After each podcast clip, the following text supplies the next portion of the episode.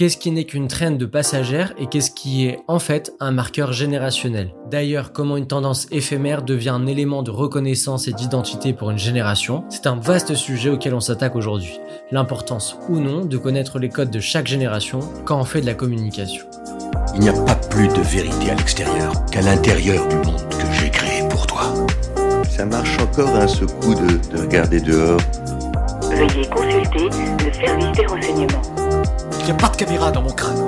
Tu dois regarder au-delà de ce que tu vois. Hello et bienvenue dans Stalk, le podcast et le média de l'agence Nest. Je m'appelle Peter, je suis strat à l'agence et aujourd'hui c'est moi qui ai l'honneur de donner le coup d'envoi avec ce premier épisode de ce premier podcast.